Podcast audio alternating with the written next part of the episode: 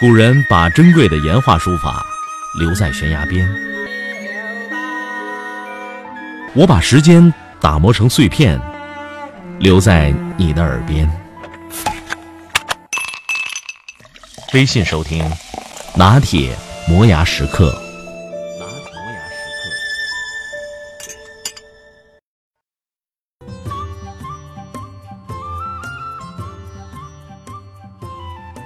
世间只有两件事儿，一件是关你屁事儿，还有一件是关我屁事儿。这是我在停用朋友圈以后最明显的感悟。如果硬要说当时停用朋友圈的理由的话，好友数目的急剧增多是直接的导火索，又加上我自个儿一颗小小的玻璃心。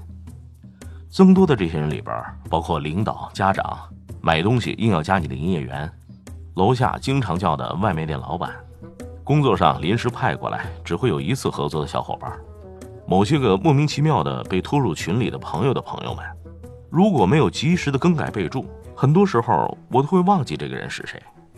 所以发朋友圈这件事儿有了越来越多深刻的含义。比如发一张出去吃饭的图，领导就会教育我不要总想着去玩，忘了业务学习；家长就会教育我已经是还房贷的人了，生活要节俭。那同事就会跑来质问为什么不带他去？哎，好吧，好吧，那就设置成分组可见吧。聚会的时候，大家掏出手机互相加微信，新加入的朋友们在翻对方的朋友圈。一交流，老朋友发现为什么有好多我的朋友圈他们都看不到呢？被当面揭穿特尴尬，更不敢提屏蔽这种明显容易被发现的操作了。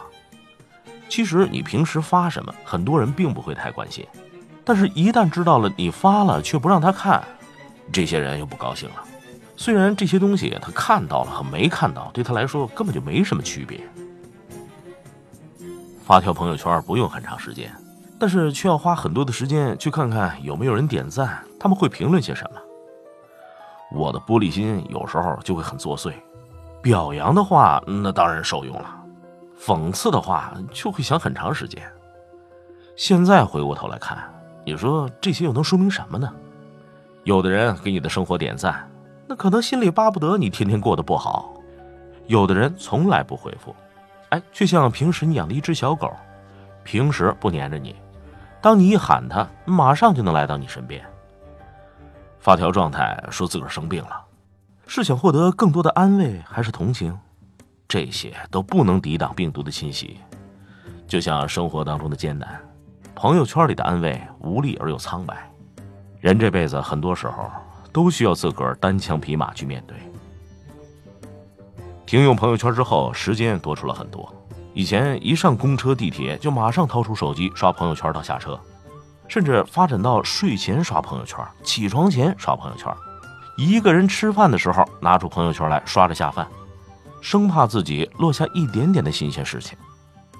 其实朋友圈里发的也就是那么几类，代购的最多，其次是晒娃，然后充斥着吃喝照、婚礼照片、电影票根、旅行照、广告贴。往往刷完一遍，除了羡慕别人的旅行，空闲的时候和同事谈论谁家的娃有些共同话题以外，好像也没什么收获。而现在，这些时间都花给了自己。刚开始不适应那么多独处的孤独时刻，忍不住就掏出手机看看朋友圈里别人这个时候正在干什么。但那毕竟是别人的生活。后来慢慢的学会发呆、回忆，看看路边的风景。那些给别人的生活的围观时间，转换到了观察自己身上。想通了之后，发现之所以这么多人热衷于发朋友圈，其实还是现代人不敢面对自己，于是频繁的自拍，频繁的更新状态，想要用外界的点赞来获得认可。停用朋友圈的意外收获是，我变得不太在乎别人的看法，而是更加追随自己的内心。从前或许朋友圈里一句不好听的评论，都会让我焦躁到删掉整个状态，现在却觉得自己的玻璃心矫情的可笑。再回头看看自己朋友圈里发的东西，过去的矫情和虚伪，通通的暴露在外人面前，于是一口气儿通通删光，好像洗了个澡似的畅快。如果朋友圈有一键清空过去发的状态的功能，我想这个过程会更加享受。在沉迷于朋友圈的时候，什么都想往上面发，巴不得所有的人都知道我今天吃了什么，做了什么，看了本书，想到了什么。于是，在加新的好友的时候，就会很犹豫。嗯，我和你不熟，你如果来看我的朋友圈，发现了我的小秘密怎么办？这就让我想起以前的相亲，习惯的先把对方的人人网、QQ 空间翻阅一遍，现在会习惯的翻阅一遍朋友圈。可是楼下那么多外卖店的老板，我真的不是很想让你们知道，我还吃着隔壁几家的外卖呢，像是被抓小偷的感觉一样。清空朋友圈之后，就没有这样的烦恼了。当然，至于很想和大家交流的一些东西，我会选择万能的微信群，群里拉进喜欢的人，噼里啪啦的讨论一番就可以了，短时高效，简直强过朋友圈一万倍。因为好些人会刷漏掉你想让他看到的那一条。对了，忘了说了，停用朋友圈这半年，我做了个记录，看过电影四十三部，看过书十四本。这些电影和书在我的身上留下了很多痕迹，但是我还真的很难回忆起刷朋友圈半年会在我身上留下什么痕迹。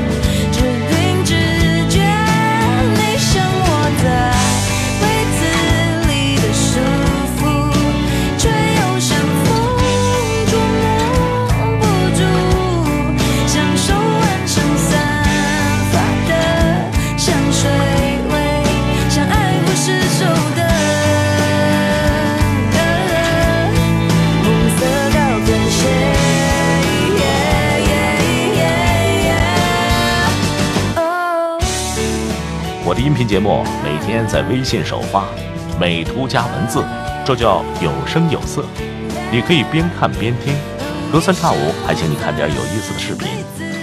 微信搜索拿铁磨牙时刻，关注我，每天都会第一时间做好听的节目给你。